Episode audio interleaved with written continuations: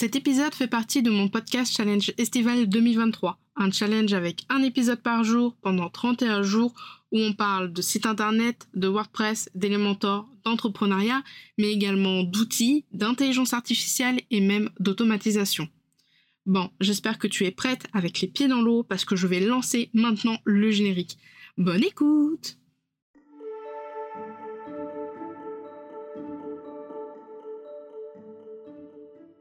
Bienvenue dans la Pause Café, le podcast qui aide les indépendantes à comprendre l'entrepreneuriat et le web.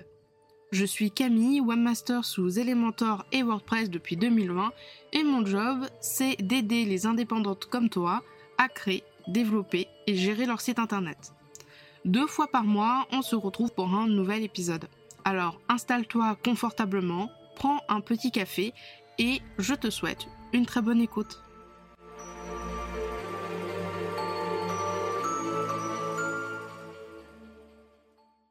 Hello et bienvenue dans ce nouvel épisode de la pause café. Après t'avoir euh, décrit les six outils qui sont pour moi indispensables dans mon entreprise, euh, après avoir euh, expliqué les extensions WordPress que j'apprécie particulièrement, j'ai eu envie de te proposer de faire un, room tour un petit peu de mes extensions Chrome qui sont pour moi indispensables.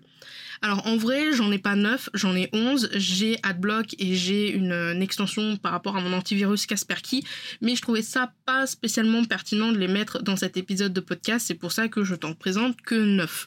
Je te rassure également que les 9 extensions dont je te parle, elles ne seront pas tout le temps activées euh, sur mon navigateur Chrome parce que sinon il serait beaucoup trop lourd et ça serait beaucoup trop pénible. Je les ai installées et je les active vraiment quand j'en ai besoin. Il va y avoir des extensions de productivité, des extensions pour le design, des extensions pour le référencement et bien d'autres encore euh, thèmes. Sur ce, on va commencer. La première extension euh, dont j'ai envie de te parler, c'est tout simplement blurweb.app. Alors c'est l'une des extensions que j'ai payées, d'ailleurs c'est la seule euh, que j'ai payée en lifetime sur AppSumo. AppSumo c'est en gros euh, une sorte de boutique en ligne style Creative Market, Etsy, où tu vas pouvoir retrouver des applications qui sont normalement en formule payant, donc euh, payant tous les mois, payant toutes les, tous les ans. Et en fait, il propose de te vendre des clés en euh, licence lifetime, c'est-à-dire que tu payes une seule fois et puis tu as la licence à vie. Et du coup, Blue Web de base, c'est euh, tous les mois ou tous les ans. Et là, j'ai payé, je crois, j'ai payé 30 dollars 30-40 dollars pour une licence à vie. Alors à quoi elle sert cette application et pourquoi je l'ai payée au final? En gros, elle te permet de flouter ou de masquer des informations visibles euh, et sensibles que tu peux avoir sur tes captures d'écran, sur ton navigateur. C'est super pratique quand par exemple euh, tu dois faire un live ou quand tu dois faire un tuto euh, vidéo et que bah tu n'as pas forcément alors pour le live t'as pas forcément envie qu'en direct on voit euh, des informations comme par exemple les mots de passe ou, ou je sais pas, des informations genre euh, des, des informations comme ton adresse, euh, tes moyens de paiement.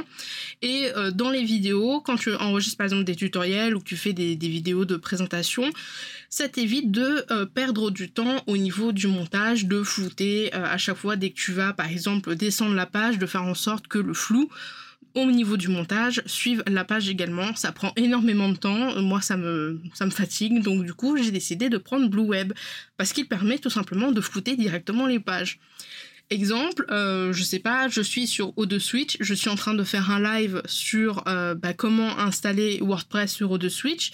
Je n'ai pas forcément envie que les gens euh, regardent, bah, je sais pas, le, le on va dire l'adresse URL, l'adresse IP, etc. dans mon cPanel. Et donc du coup, je peux dire à Blue Web de euh, cliquer en fait sur la phrase pour la flouter, ou alors je peux carrément sélectionner des parties de euh, de la page et les les flouter tout simplement. L'avantage avec Blue Web, c'est que soit tu peux faire ça, c'est-à-dire tu es sur une page, tu veux pas que ça se voit et du coup euh, bah, tu floutes et après tu enregistres ta vidéo. Et si tu veux faire du live, tu peux enregistrer cette sélection, c'est-à-dire que tout ce que tu as flouté dans la page et que tu auras enregistré, la prochaine fois que tu reviendras dans la page, à condition que tu aies gardé ton historique et les cookies, eh ben ça sera encore flouté. Et du coup c'est super pratique quand tu es en live. La deuxième extension Chrome que j'utilise, euh, vraiment j'utilise très très souvent, celle-là elle est tout le temps activée chez moi, c'est Ice Dropper. Alors Ice Dropper, euh, en, gros, elle te permet avec une pipette de sélectionner euh, des endroits de ta page pour extraire le code couleur. Alors tu peux avoir le code couleur en hexa, tu peux l'avoir en RVB et en STL, je crois. et c'est super pratique parce que des fois, euh, bah, j'ai pas les codes couleurs quand je suis sur Canva de mon site internet parce que j'utilise la version gratuite de Canva. J'ai pas envie de aller sur mon site, euh, ouvrir la page et puis savoir euh, c'est quoi le code couleur. Donc en général, j'ouvre un onglet, j'ai mon site, hop dans mes extensions Chrome en haut à droite, je clique sur la pipette et ça me permet comme ça de sélectionner les couleurs que, que je souhaite avoir et je trouve ça super méga pratique. J'utilise la pipette vraiment très souvent. Alors tu peux enregistrer des palettes prédéfinies de couleurs. Euh, c'est relativement euh, pratique si tu as plusieurs couleurs que tu souhaites avoir et tu peux également euh, ben, faire en sorte de reset les couleurs que tu as déjà sélectionnées. Globalement, les couleurs que j'ai là actuellement dans ma pipette, je suis en train de regarder, c'est mes couleurs de base, euh, mes anciennes couleurs et aussi les couleurs au niveau de mes clientes, des projets clients quand parfois je dois faire du Canva ou euh, que j'ai besoin par exemple pour euh, sur Canva ou pour tout simplement faire un visuel, j'ai pas la couleur, j'ai pas envie de m'embêter, hop, je prends la pipette et puis je viens sélectionner comme ça la couleur qui m'intéresse. Troisième extension que j'utilise euh, tout le temps et elle est aussi active tout le temps, c'est tout simplement l'extension Dashlane. Alors Dashlane, euh, en début d'année, il y avait encore une application, un logiciel qu'on pouvait télécharger sur l'ordinateur. Elle est plus disponible maintenant, ça passe uniquement en navigateur et euh, sur ben, sous forme d'application sur les téléphones. Et grosso modo, Dashlane c'est un gestionnaire de mots de passe et donc quand on a énormément de comptes, surtout quand on a les comptes clients, quand on a nos comptes pro, puis les comptes perso, ça peut vite devenir un enfer de garder les mots de passe. Et donc du coup, j'ai pris Dashlane justement pour ça, pour pouvoir avoir tous mes mots de passe au même endroit. J'avais euh, avant d'utiliser Dashlane et j'ai toujours j'ai un répertoire papier. Mais c'est toujours compliqué, euh, et là où c'est toujours compliqué, c'est au niveau de la création de mots de passe, et c'est pour ça que Dashlane, je trouve super cool. Après, il y en, existe, il en existe pardon, plein d'autres, mais moi, du coup, je suis passée chez Dashlane. Euh, c'est la génération de mots de passe. Parce que souvent, mes mots de passe, à chaque fois, je sais jamais quoi mettre. Donc du coup, là, Dashlane me permet de générer. Euh, en plus, sur certains sites qui sont compatibles avec Dashlane, on peut modifier les mots de passe comme ça, sans avoir besoin de se connecter. On a également une surveillance du dark web, donc pour voir si nos données ont fuité par rapport à nos adresses mail, et donc c'est relativement pratique. Si je devais donner juste deux inconvénients à ce genre euh, d'extension, enfin ce genre d'outil, euh, la première c'est que quand, euh, bah, imaginons Dashlane, voilà, je, je veux plus aller chez Dashlane, je veux repasser en format papier, bah, ça va pas être possible, il va falloir que je recopie tous les mots de passe à la main, et étant donné que je fais des mots de passe à 10-15 caractères, ça va être très très compliqué. Deuxième inconvénient à Dashlane, c'est que c'est tellement simple de d'enregistrer ces mots de passe et de générer les mots de passe parce qu'en fait Dashlane voit les champs et quand je crée un compte sur un outil ou sur une plateforme, il me propose automatiquement de créer le mot de passe. Ben, c'est que du coup, j'ai tendance à créer beaucoup, beaucoup, de comptes comme ça à la volée parce que je me dis, voilà, c'est pas très grave, j'ai Dashlane. Et donc, souvent, euh, ben, il m'arrive de faire le tri sur Dashlane. Alors, Dashlane permet de mettre des tags. Donc, j'ai des tags au niveau du pro, au niveau de mes clientes, au niveau du perso. Et j'ai un tag qui s'appelle à supprimer. Et euh, quand ça fait déjà euh, un, deux, voire trois ans, suivant les sites, que je me suis pas connecté eh ben, je mets le tag à supprimer et ça veut dire qu'il faut que je supprime mon compte. Donc voilà, j'ai besoin de, faire ce tri assez régulièrement parce que fois, je regarde dans Dashlane, je suis là en mode genre, mais attends, mais ce compte-là, je sais même plus qu'est-ce qu'il fait, je sais même plus à quoi ça sert cet outil. Donc Dashlane c'est bien, mais le fait que bah, la création de mots de passe elle soit si fluide et si pratique, bah, ça te pousse à te dire bah voilà, je crée des comptes par-ci par-là parce que dans tous les cas, le mot de passe il est généré euh, automatiquement et qu'il est enregistré dans Dashlane, donc j'aurai pas besoin de me casser la tête. Quatrième euh, quatrième extension, oui, je crois que c'est ça, ouais. Quatrième extension, elle aussi, encore une fois, elle est tout le temps activée sur mon navigateur, c'est Merci App. Alors, Merci App, euh, c'est une application pour euh, t'aider à ne plus faire de fautes d'orthographe et de grammaire. C'est vraiment un correcteur d'orthographe vraiment très poussé. Alors, je suis quelqu'un qui écrit comme je parle. Je fais euh, beaucoup de fautes d'orthographe euh, au niveau euh, des, fautes bêtes, quoi, genre l'heure avec ou sans S, enfin voilà. Et c'est vrai que avoir Merci App, ça me sauve énormément parce que je peux pas me permettre de corriger tout ce que j'écris, notamment les mails des clients, etc., etc. Et du coup, elle est relativement pratique. Alors, elle je sais que depuis quelques temps, il y a aussi l'application sur ordinateur qu'on peut télécharger mais je l'ai mis uniquement pour le moment sur mon navigateur. Globalement, quand tu vas écrire une, une phrase et que tu vas avoir une faute, euh, Merci App va du coup euh, te montrer qu'il y a la faute et il va te proposer plusieurs choses.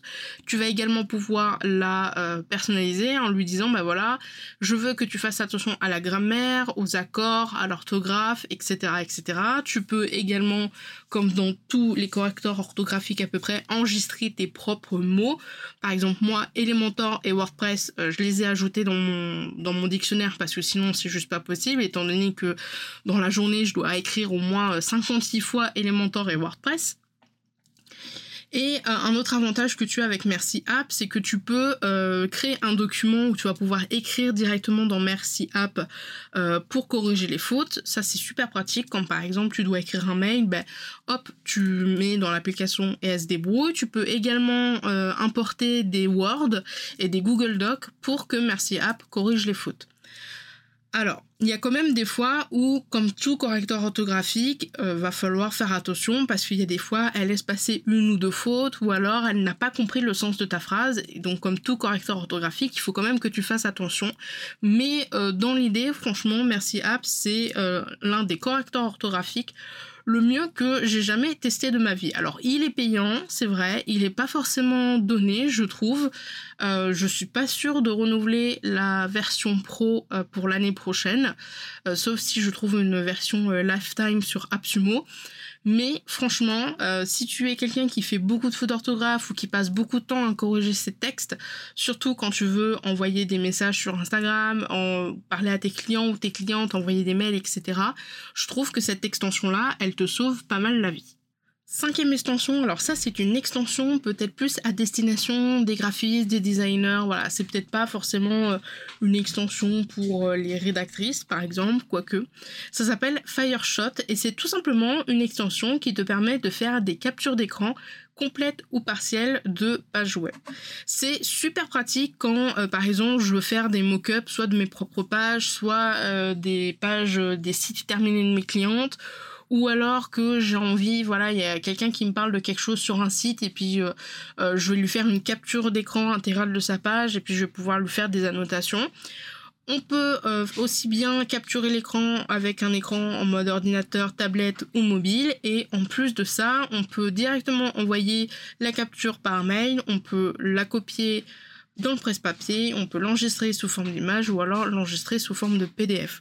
Alors j'avoue que le PDF il est pas foufou, euh, du coup en général je copie en forme d'image et une fois que c'est copié en image je le convertis en PDF, mais c'est très rare que j'ai vraiment besoin d'un PDF. Il y a une version payante et il y a une version gratuite. Personnellement j'utilise la version gratuite parce qu'elle est largement euh, utilisable et donc c'est relativement pratique. L'extension que j'utilise très rarement, mais que j'utilise quand même, c'est tout simplement l'extension de Tailwind. Alors Tailwind, c'est quoi? C'est euh, un outil qui va te permettre de euh, épingler plusieurs images en même temps. Euh, j'utilise Tailwind quand je suis par exemple sur ma page Pinterest où j'ai toutes les épingles qui me sont suggérées. Je clique sur sur l'extension Tailwind et là je peux donc il va scanner la page, il va prendre tous les visuels et je peux cliquer sur visuels que je veux programmer dans Tailwind et donc c'est relativement pratique. Alors pour information, j'utilise Tailwind en format gratuit. J'avoue qu'avec 20 épingles par mois, j'ai voilà, c'est vraiment du sport et C'est un peu complexe, mais ça rentre et franchement, c'est super pratique. Septième extension Chrome qui est vraiment une extension mais du feu de Dieu, euh, c'est tout simplement WattFont. Alors, WattFont, ça va te permettre en fait, quand tu vas activer l'extension dans le navigateur, euh, de quand tu vas passer ta souris sur euh, un texte dans une page web, il va détecter la police. C'est super pratique quand tu es euh, sur un site et que tu te dis ouais cette police elle a l'air euh, assez sympathique, euh, c'est quoi? Bah, À la place de t'embêter à regarder dans les fichiers sources, etc., de faire inspecter avec Chrome, hop, tu utilises Wattfont et il te détecte la police. Ensuite après tu as juste besoin de chercher où est-ce que tu peux l'acheter ou où est-ce que tu peux la télécharger. Alors, des fois, Wattfont bug un peu, c'est-à-dire que bah, des fois, ça va pas être le. Comment dire ça va pas être vraiment la police utilisée et auquel cas du coup ça fera une police un petit peu alternative.